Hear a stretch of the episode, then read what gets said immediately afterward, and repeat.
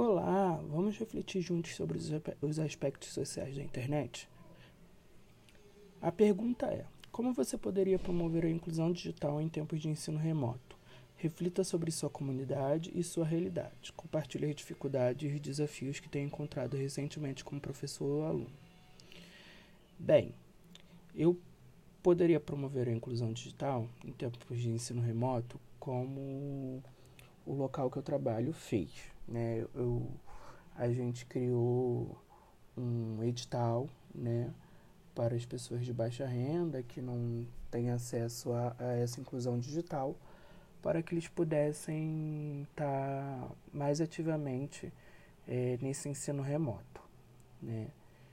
Uh, o edital ele traz também um controle né, socioeconômico da escola.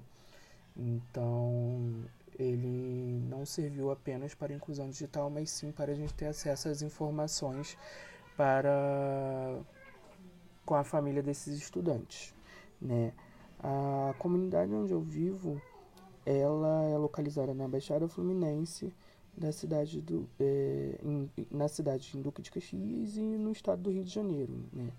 É, então ela é uma cidade onde é, a inclusão digital ela está um pouco distante dessa da, da realidade dos estudantes né, que aqui vivem. É, as dificuldades que eu tenho encontrado enquanto professor é a questão da conexão da internet, né?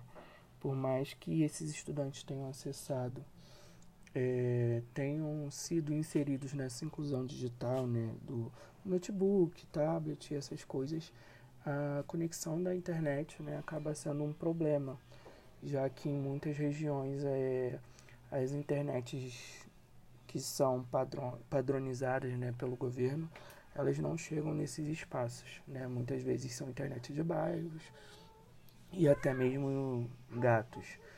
Então, isso acaba que dificultando um pouco o acesso tanto do professor como do aluno.